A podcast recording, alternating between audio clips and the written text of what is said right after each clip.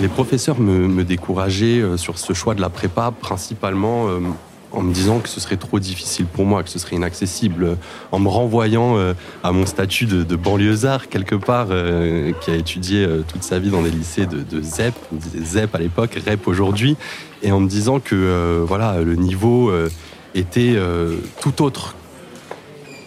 On insinuait que déjà le niveau que nous avions, nous, qu'on pensait peut-être être bon dans l'environnement dans lequel on était n'était pas si bon que ça comparé euh, à des établissements euh, plus prestigieux comme ceux euh, du cœur de la capitale par exemple. Et donc on me disait que ce monde ne, me correspondrait pas. On me disait aussi que je n'avais pas les, codes nécessairement, que c'était généralement des personnes issues de milieux sociaux déjà favorisés, que derrière il y avait les parents pour aider, qu'il y avait aussi besoin euh, d'une certaine aisance financière euh, pour euh, financer ces fameuses grandes écoles que je ne pourrais pas me permettre de payer. Donc c'est un peu tout ça qui a constitué au départ des freins pour moi et puis après une volonté de, passer outre, de, casser ces barrières. Mais je me suis convaincu grâce à Internet en me disant je peux y arriver et c'est là que j'ai approfondi mes recherches et que je suis tombé sur la prépa qui a été le bon fit pour moi comme on dit. Je m'appelle Sofiane, j'ai 29 ans, je suis né à Paris, j'ai grandi à Clichy-la-Garenne. J'habite aujourd'hui à Mantes-la-Jolie. J'exerce le métier d'ingénieur avant-vente. Et en parallèle, je suis aussi entrepreneur. Euh, j'ai fondé une entreprise qui s'appelle Tademi pour euh, la Tech Academy.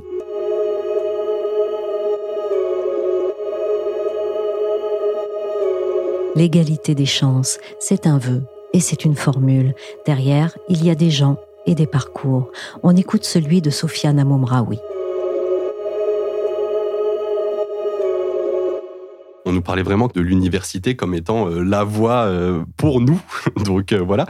J'ai décidé de prendre les choses en main et aujourd'hui, grâce à Internet, on peut quand même trouver énormément de contenu. Et là, bien évidemment, j'ai découvert des choses qui m'étaient complètement inconnues et qui pouvaient faire peur. Parce que quand on n'a pas des parents ou des personnes dans son entourage proche qui ont fait les mêmes choses ou qui connaissent des gens qui ont fait les mêmes choses, on va vers l'inconnu le plus complet. Moi, j'étais dans un, dans un lycée en prépa dans le 16e arrondissement. En internat, j'ai eu la chance de faire partie d'un programme d'égalité des chances qui, honnêtement, m'a beaucoup porté. Et sans ça, je pense que ça aurait été un parcours encore plus difficile.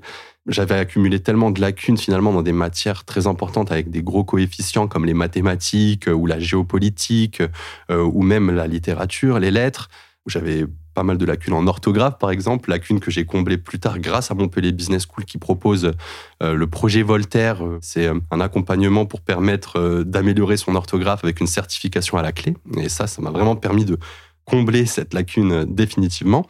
Donc pour moi, ces deux années de prépa, aussi dures soient-elles, elles ont été tellement stimulantes sur le plan intellectuel. J'ai eu l'impression de rattraper des années de retard, en fait. Je me rappelle que même en première année de prépa, beaucoup de mes professeurs me faisaient douter quant à ma capacité à réussir mes concours, quant à ma capacité à passer en deuxième année. Donc il a fallu vraiment faire preuve de résilience euh, à tout instant et j'ai été tenté de laisser tomber à plusieurs moments en me disant bah, finalement peut-être que mes profs avaient raison, je devrais aller à la fac, c'est peut-être là ma place, j'y arriverai pas, c'est trop difficile.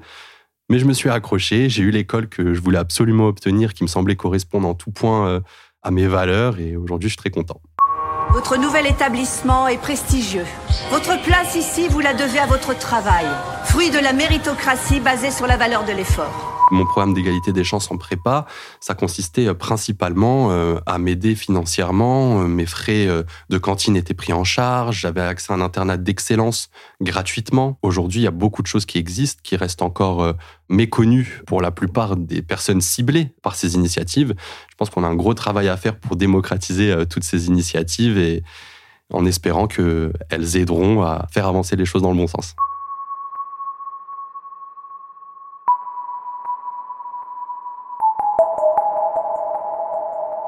Ce que j'ai découvert euh, à travers mon parcours, c'est euh, l'existence d'un monde parallèle duquel je ne soupçonnais pas l'existence.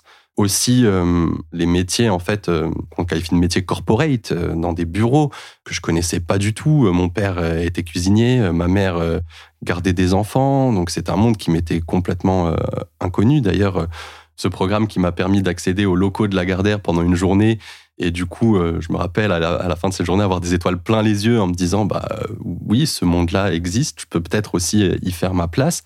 Et puis aussi, ce qui m'a le plus surpris, c'est les niveaux de salaire. Quand j'ai commencé à, découvrir progressivement la, réalité, aujourd'hui, j'ai la chance d'exercer un, métier de ce type-là. Et ça, encore aujourd'hui, moi, je sais que le sujet de ma rémunération euh, est assez tabou euh, dans mon entourage parce que c'est quelque chose qu'ils ne comprennent absolument pas. C'est des ordres de grandeur qui pour eux sont démesurés. Et ça, c'est ce qui m'a le plus surpris.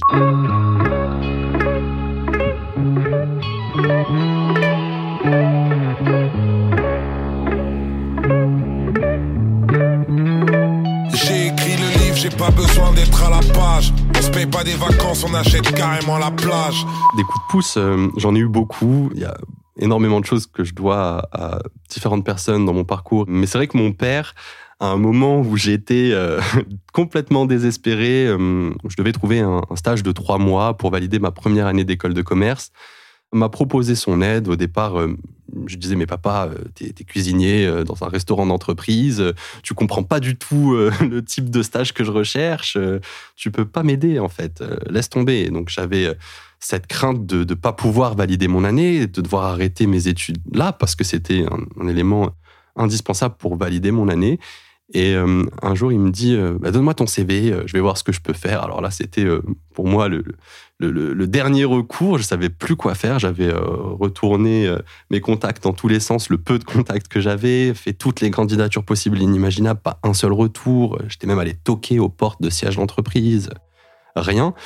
Et un jour, il rentre en me disant euh, ben, J'ai passé euh, ton CV euh, à une dame qui avait l'air d'être importante. Donc, moi, ça m'a fait sourire. Je me dis Mais c'est qui cette dame? Qu'est-ce qu'elle fait? Il me dit J'en ai aucune idée, mais elle vient tous les midis. je la sers tous les midis à la cantine et, et j'observe, je, sens qu'elle a une certaine importance. elle peut t'aider. Et d'ailleurs, quand je lui ai parlé de toi, euh, elle m'a dit euh, Waouh, euh, votre fils a fait une prépa, il est en école de commerce, c'est incroyable, donnez-moi son CV, je vais, je vais voir ce que je peux faire. Et elle m'a donné ma chance, elle m'a proposé un stage au sein de son équipe pendant trois mois et ça a été effectivement un élément déclencheur de beaucoup de choses derrière. Jusqu'à aujourd'hui, je suis très reconnaissant que mon père ait fait ça et on en rigole encore.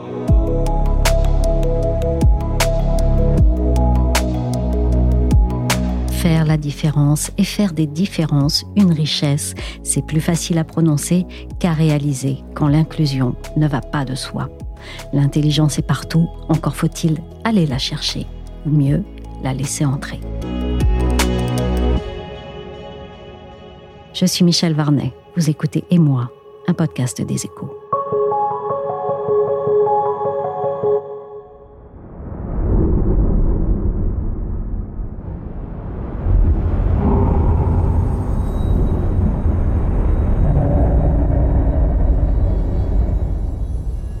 Accéder au parcours d'excellence, évoluer dans un environnement différent socialement de celui qui nous a vu naître. Ça tient du voyage, mais il peut être long, le billet assez difficile à décrocher et les frontières à destination assez fermées. C'est tout l'enjeu des programmes pour l'égalité des chances, de permettre aux talents de traverser. La volonté est louable, mais les voyages encore trop rares. Les EcoStart ont fait leur dernier numéro sur l'égalité des chances. Il était sous-titré tout ce qu'il reste à faire. J'ai demandé à Julia Lemarchand, qui est chef du service des EcoStart, quels étaient les chiffres de ce qui séparait certains mondes de la réussite. Pour commencer. S'il faut retenir euh, quelques chiffres, je citerai deux études. Une récente du CEREC, qui est le Centre d'études et de recherche euh, sur les qualifications, qui est paru en mai euh, de cette année, qui indique que 57% des enfants de cadres, donc des enfants dont les deux parents sont cadres, sortent diplômés de longues études du supérieur contre 8% des enfants d'ouvriers dont les deux parents sont ouvriers.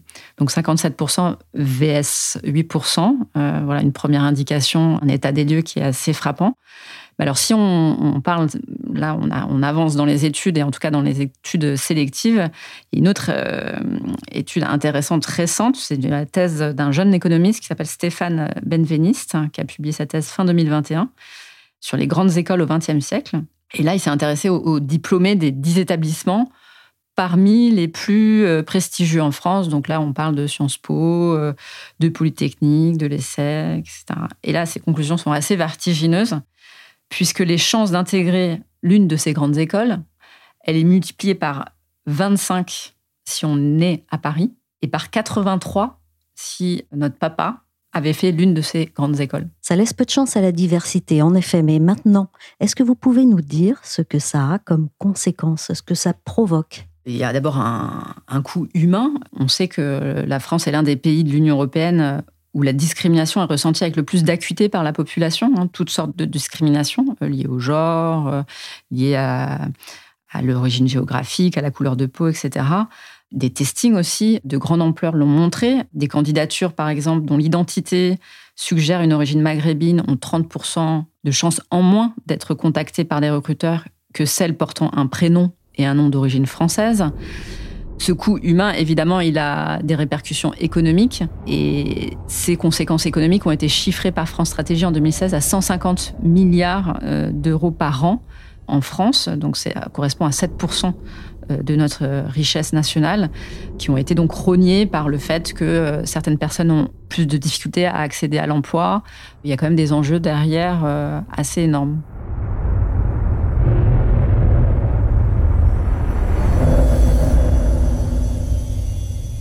Pour pallier à ça, maintenant, qu'est-ce qui existe comme programme? Alors, il y a des dispositifs publics et puis il y a ceux qui sont mis en place par les écoles. Alors, côté public, il y a un dispositif qui est assez connu, hein, qui s'appelle les cordées de la réussite, qui existe depuis 13 euh, ans aujourd'hui, qui veut euh, lutter contre l'autocensure, euh, qui veut susciter l'ambition scolaire des élèves alors de quartiers prioritaires de la politique de la ville, c'est comme ça qu'on les appelle, de zones rurales isolées, ou aussi des élèves de lycées professionnels ou, ou technologiques. En quoi ça consiste? C'est un accompagnement, en fait, de la quatrième jusqu'au lycée, puis après jusqu'à l'enseignement supérieur, et concrètement, euh, ça passe par euh, des partenariats. Donc, il y a 800 partenariats de cette sorte entre une tête de cordée. Ce qu'on appelle une tête de cordée, bah, c'est un établissement d'enseignement supérieur. Ça va être une université, une grande école ou euh, un lycée qui comporte une classe prépa, par exemple. Et de l'autre côté, un établissement dit encordé. Là, ce sont des collèges et des lycées technologiques ou professionnels voilà, où on va pouvoir encadrer euh, les élèves, euh, les coacher. Et ce dispositif est monté en puissance ces deux dernières années. Euh, l'an dernier, il y a eu 200 000 élèves qui ont été accompagnés dans le cadre de 800 cordées de la réussite. Donc ça, c'est côté public. Côté grande école, alors probablement le plus connu, c'est le programme de Sciences Po qui a été précurseur, hein, qui existe depuis 20 ans.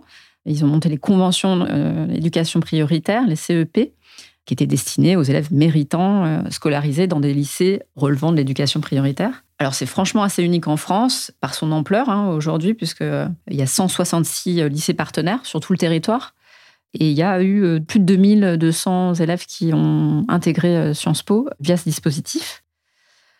Après, les grandes écoles, elles ont quand même beaucoup de mal à toucher, même si elles participent au dispositif Les Cordées de la Réussite, par exemple, elles font du mentorat, elles disent que beaucoup se passe en amont et qu'elles, elles ne peuvent pas forcément beaucoup agir. En réalité, elles, pourraient modifier euh, en partie euh, leur concours. Ce qui est dur pour les grandes écoles, c'est de toucher à leur concours. Elles ne veulent pas baisser le niveau d'exigence à l'entrée euh, de leur établissement et donc garder la qualité des élèves qu'elles recrutent. Cela dit, elles commencent à bouger puisque l'ESSEC, par exemple, cette année, à la session donc 2022, a décidé, donc ça c'est une première, de repêcher 35 candidats boursiers qui étaient initialement recalés aux écrits, mais dont la moyenne était la plus proche de la barre d'admissibilité. Et parmi ces 35 candidats boursiers qui ont été repêchés pour l'oral, il y en a 24 qui ont réussi l'oral et qui ont réussi à intégrer euh, cette grande école, euh, parmi les meilleures écoles de commerce euh, en France. Vous pouvez prendre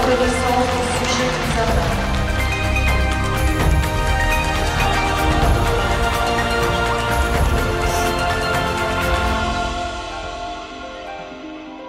Mais une fois les concours passés et remportés, est-ce que c'est facile d'être dans la peau d'un bénéficiaire de programmes d'égalité des chances? Est-ce qu'il n'est pas lourd d'en porter l'étiquette? Alors pour les premiers étudiants de ces programmes d'égalité des, chances, ça a été compliqué parce que euh, y avait un sentiment euh, de suspicion, de favoritisme euh, qui planait régulièrement au-dessus de leur tête. Et puis même des remarques carrément de leurs camarades pas à pas, du type T'as pris la, place de ma sœur. Mais il faut aussi dire que le sujet a quand même pas mal évolué dans la société. L'égalité des chances, ce thème-là est discuté dans les médias, se démocratise. le mythe de la méritocratie hein, est aussi de plus en plus questionné, se fissure. Donc, on se rend compte qu'il y a des déterminismes sociaux euh, qui sont quand même euh, assez inaliénables et que donc ces élèves ont besoin d'être accompagnés, d'être coachés euh, et de passer par ce type de dispositif pour pouvoir favoriser l'ouverture sociale de ces établissements. Donc, bref, les origines de ces candidats dans les écoles est de moins en moins mis sous le tapis. Même, on aurait tendance en tout cas à Sciences Po, à, davantage les inciter à sortir du bois, en quelque sorte, et assumer la force de leurs différences. Euh, d'autant que Sciences Po est, plutôt fier justement de mettre en avant des chiffres d'insertion professionnelle euh, aussi bons, voire un chouïa meilleurs que les élèves qui ne sont pas passés par ces conventions d'éducation prioritaire. Donc euh, c'est plutôt une, une réussite au global.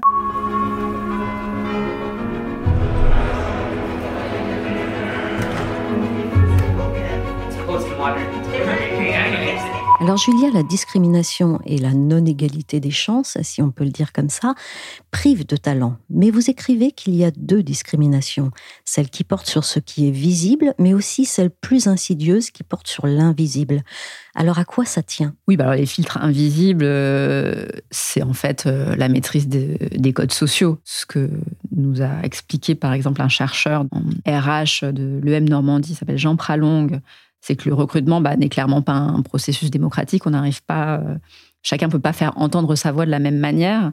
Les recruteurs sont issus d'un certain milieu, appliquent euh, des codes sociaux et les transfuges de classe, évidemment, en payent le prix fort en entretien. Si on doit prendre un exemple euh, d'un jeune homme qui passe un entretien dans un beau quartier de Paris, euh, dans une grande entreprise. Euh, il va être beaucoup plus à l'aise avec le recruteur qu'un jeune, euh, un camarade de sa promotion qui lui est issu d'un programme égalité des chances, par exemple. Et donc, ce dernier va devoir redoubler d'efforts pour convaincre, parce que voilà, il sera moins à l'aise, il aura moins les codes. Ce sera plus difficile de montrer que c'est le candidat idéal pour le poste. Et donc, ce que dit nous ce chercheur, qui est intéressant quand même pour les entreprises, c'est de former les recruteurs les managers à évaluer les compétences avant tout. Finalement, ça paraît être du bon sens, mais euh, c'est pas toujours appliqué.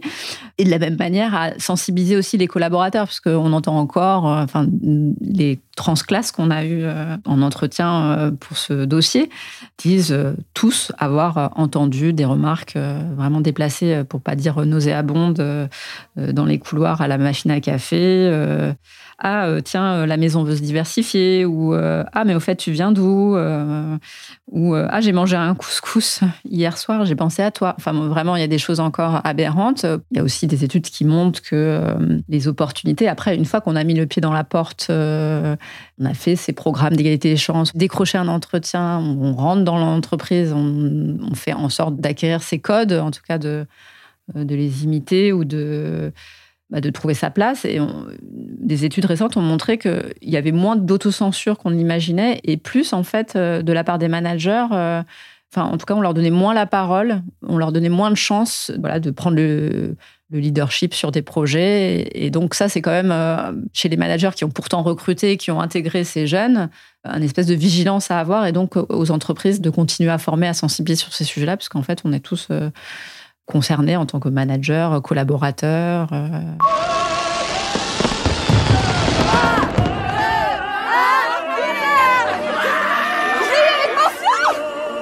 Vous allez devoir réfléchir au choix euh, qui va être le vôtre.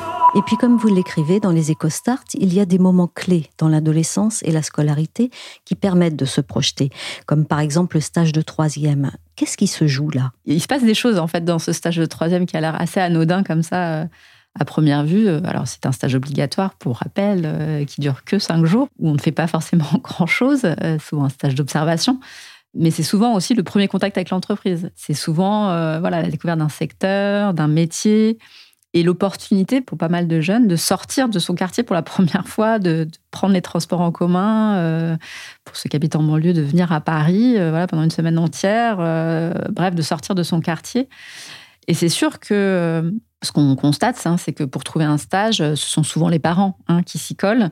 Et donc, euh, faire un stage dans le bar du quartier ou faire un stage dans un euh, siège social d'un grand groupe du 440, euh, ça ouvre pas les mêmes perspectives. Et c'est ce que nous ont dit nos interlocuteurs, hein, qu'en fait, on sous-estime souvent l'importance de, pour une personne qui est éloignée finalement du monde de l'entreprise, dont les parents ne voilà, sont pas forcément dans cet univers-là, l'impact que ça peut avoir de visiter des locaux, euh, d'échanger avec des professionnels, euh, d'en apprendre plus sur leur métier.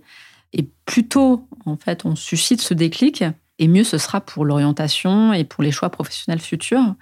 Les entreprises euh, savent d'ailleurs que c'est un, enjeu aussi pour elles en termes de bah, d'attraction des talents. Elles sont de plus en plus nombreuses à, déposer, par exemple, des offres de stage sur une plateforme qui s'appelle Viens voir mon taf, qui aide des collégiens euh, de quartier euh, à euh, découvrir ces grandes entreprises. Et ils ont interrogé ces collégiens avant et après et se sont aperçus que quatre collégiens sur cinq étaient accompagnés par cette plateforme Viens voir mon taf revoient la hausse euh, leurs ambitions euh, scolaires. Donc il y a vraiment quelque chose qui peut se passer, un petit déclic qui peut se passer euh, sur un, petit stage d'une semaine. D'ailleurs, le gouvernement, je pense qu'il a bien mesuré, puisqu'il, dans sa circulaire de rentrée, il a indiqué sa volonté de, de multiplier les actions de découverte, justement, à travers des mini-stages, des visites d'entreprise, et ce, dès la cinquième.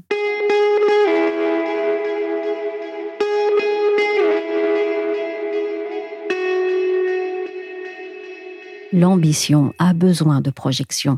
La première est un rêve, la seconde est la réalité. Mais une fois les études bouclées, après avoir été porté, coaché, accompagné par un programme d'égalité des chances, l'entrée dans les entreprises est un nouveau défi. Le réseau, qui est la pierre angulaire de l'emploi, discrimine ceux qui n'en ont pas et les entreprises, dans leur schéma de recrutement, peuvent passer à côté de certains candidats. La diversité socioculturelle, elle résiste à une certaine évolution, effectivement. Julia Gori est avocate associée chez Simmons et Simmons. Elle est spécialiste auprès des entreprises des questions de droit social. Elle a signé dans les EcoStart une tribune titrée pour recruter, oser la diversité. Puisque on a assez peu de données pour l'instant.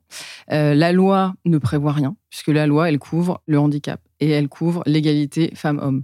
Sur cet aspect socio-culturel, on a besoin, je pense, que les entreprises, en fait, soient un peu précurseurs sur le sujet, qu'elles collectent elles-mêmes les données. Il y a un second problème qui se pose, qui est un peu une entrave à l'évolution de, la diversité à l'amélioration de la diversité socioculturelle. Moi, ce que je constate euh, au sein de mes clients, qui sont des entreprises, c'est que parfois, on a le réflexe de se dire, mais c'est un problème qui ne peut pas être géré à notre niveau, puisqu'en fait, c'est un problème qu'il faudrait gérer à la source. Puisque une fois qu'on arrive à vouloir recruter des candidats qui auraient, euh, je ne sais pas, cinq ans d'études derrière eux, par exemple, bah, on fait un constat que les candidats issus de la diversité euh, socio-économique bah, sont assez peu nombreux. Donc, il y a, y a un certain nombre de facteurs qui font que actuellement, on a un petit peu de mal à avancer, effectivement. Mais alors, qu'est-ce que vous conseillez à ceux qui veulent quand même avancer sur ce point Pour avancer, ce que je leur conseille, c'est d'être assez audacieux. Alors, face au droit social et au droit du travail, parfois, ça fait un petit peu peur d'être audacieux. On s'inspire énormément de ce qui vient d'outre-Manche ou de l'autre côté même de, de l'océan Atlantique aux États-Unis, où les entreprises font des sondages auprès des salariés pour savoir un petit peu quelles sont bah, justement leurs origines. Alors, en France, il faut faire attention puisque vous avez quand même la vie privée qui est excessivement et extrêmement protégée. Donc, il faut faire attention à comment vous tournez vos questions. Il faut que les salariés puissent répondre de manière volontaire et de manière anonyme. Mais ça vous permet quand même de mesurer si vous posez des questions sur les origines géographiques, par exemple, ou si vous leur demandez si euh, parmi leurs ancêtres, s'ils ont des gens qui ont fait des études, combien ont eu le baccalauréat, combien ont suivi un cursus secondaire. Donc, vous avez quand même moyen de collecter des données. Vous avez aussi des moyens, pour le coup, très simples et alors très peu risqués, qui sont de se tourner vers le milieu associatif, de sponsoriser des associations, de donner du temps et d'inciter les salariés à donner du temps pour mentorer des jeunes, pour aller intervenir dans les lycées ou dans les milieux euh, qu'on appelle plutôt défavorisés. Donc il y a des moyens d'action et euh, c'est ce que moi je conseille à mes clients.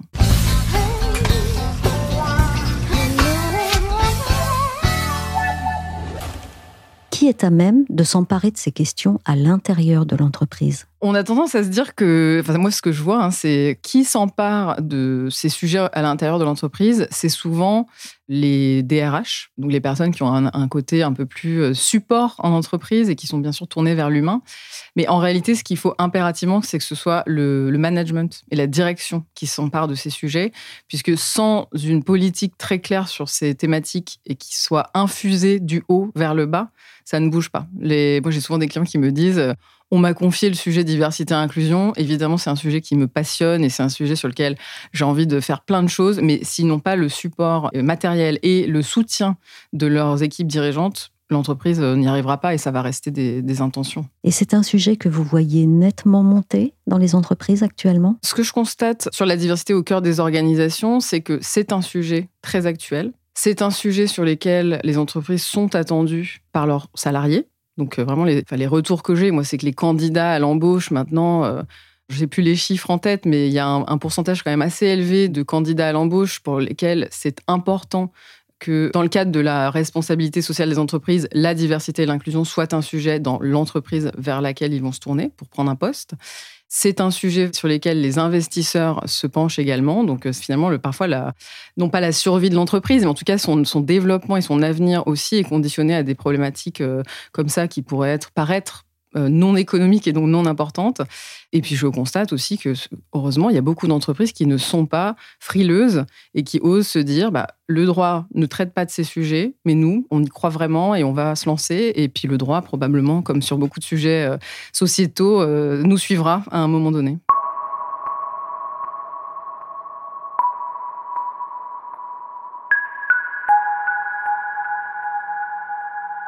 Aujourd'hui, qu'est-ce qui manque dans le droit en France pour procéder volontairement, dans une approche socioculturelle, à plus de diversité dans les entreprises? Dans le droit, qu'est-ce qui coince? C'est que vous avez une interdiction absolue des discriminations. Vous avez une liste de 26 critères sur lesquels vous ne pouvez pas et vous ne devez pas vous fonder pour prendre une décision. Donc, que ce soit en termes d'embauche, d'abord, mais ensuite tout au long de la carrière du salarié, jusqu'à la rupture du contrat.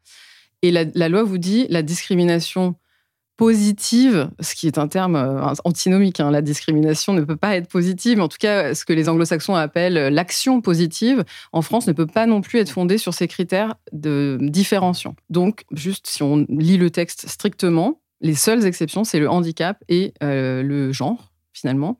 Donc, si vous en restez là, et c'est d'ailleurs ce que les entreprises, et même moi, ce que je conseillais à mes clients jusqu'à il y a peu, hein, souvent on leur disait non, ces initiatives-là, en France, ce n'est pas possible. Mais petit à petit, les entreprises se sont dit, mais en fait, non, on ne peut pas attendre que le droit change. Là, on perd des talents, on est complètement euh, archaïque dans notre approche. Et puis, il y a vraiment une demande de, bah, des salariés, en fait, qu'on s'intéresse à ça. Donc, le droit, effectivement, est essentiel, mais le droit est aussi là pour s'adapter aux, évolutions euh, sociales et sociétales. De quels outils ou leviers disposent les entreprises pour, dès maintenant, aller dans le sens de plus de diversité socioculturelle Les outils pour œuvrer en faveur de la diversité et les leviers d'action, c'est d'abord, je pense, de faire des constats. Il faut euh, se dire, voilà, notre population est composée de euh, tel pourcentage. on ne va pas pouvoir euh, mesurer de manière individuelle, parce que ça, ça serait vraiment risqué pour le coup de demander aux gens de se, déclarer quelle est leur orientation sexuelle à titre individuel ou quelle est leur origine. Mais il faut avoir des données pour savoir ensuite où on veut aller. Euh, donc ça, c'est la première des étapes. Et souvent, d'ailleurs, euh, quand on conseille une entreprise, c'est la première étape. On, leur dit, il faut qu'on sache où euh, vous en êtes. Ce que vous pouvez faire aussi en tant qu'entreprise, c'est ce qu'on appelle le testing, c'est-à-dire prendre sur le recrutement. Alors, vous devez déjà former les personnes qui sont en charge du recrutement dans l'entreprise pour qu'elles aient un sens un petit peu sur les biais inconscients, sur l'interdiction de la discrimination. Donc ça, il y a de la formation. Mais vous pouvez aussi mener des testings, c'est-à-dire que vous faites une sélection. Vous vous dites, bon, bah, sur les, euh, je sais pas, sur cinq postes qu'on devait pouvoir cette année, on va prendre du recul, on va se dire quels sont les CV qu'on a reçus, quels sont les CV qui ont été écartés, qui ont été retenus, pour quelles raisons euh, on a retenu ce candidat ou euh, un autre. Et là, ça va vous permettre de voir, vraiment, il faut se regarder un peu le nombril en fait en tant qu'entreprise et se dire, est-ce que je fais les choses bien? Et puis, bah, parfois, on fait pas les choses bien et c'est pas grave, il faut juste euh, s'améliorer. Donc ça, c'est les leviers en interne pour se connaître mieux. Ensuite, vous avez des leviers en externe. Et là, ça va être, par exemple, de s'intéresser un petit peu à ce que font les associations, de s'investir là-dedans. Pourquoi pas de même proposer aux salariés de votre entreprise d'aller eux-mêmes s'investir sur leur temps de travail, par exemple, euh, dans ces associations, pour que bah, finalement ça donne de l'idée aux jeunes qui ont du mal à accéder à, au métier que vous proposez, bah, que ça leur donne l'idée de faire ces études-là et qu'ils se rendent compte que c'est possible. Donc ça, c'est ce que je constate. Hein, beaucoup d'entreprises s'investissent là-dedans. Et enfin, il y a aussi, bah, bien sûr, on est plus fort en collectif et on voit de plus en plus se créer des collectifs d'entreprises qui énoncent qu'elles ont envie de s'améliorer et qui en fait entre elles bah, s'échangent un peu des bonnes idées, se rassurent aussi parce qu'en fait quand vous êtes tout seul à aller au front, euh, on se dit mince euh, peut-être que c'est moi qui vais en fait euh, payer les pots cassés, qui vais me faire rattraper par le droit, alors qu'en fait si on est plusieurs on se sent aussi plus fort. Donc ça c'est vraiment quelque chose qu'il ne faut pas hésiter, il ne faut pas que les, DRH hésitent à échanger avec leurs pairs et sur la bonne pratique. Merci à Julia Gori, avocate associée chez Simons et Simons. Merci à Julia Lemarchand, chef du service EcoStart. Et merci également à Sofiane Amoumraoui, qui a fondé Tademi, une passerelle pour les candidats au même voyage que lui. Le podcast et moi, c'est terminé pour aujourd'hui. Il a été réalisé par Willy. Je vous invite à nous écouter et à découvrir d'autres témoignages dans les épisodes précédents de Et moi. Abonnez-vous sur votre plateforme préférée Apple Podcast, Podcast Addict, Castbox, Deezer, Spotify ou Amazon Music. Et pour l'actualité, c'est chaque jour sur leséchos.fr.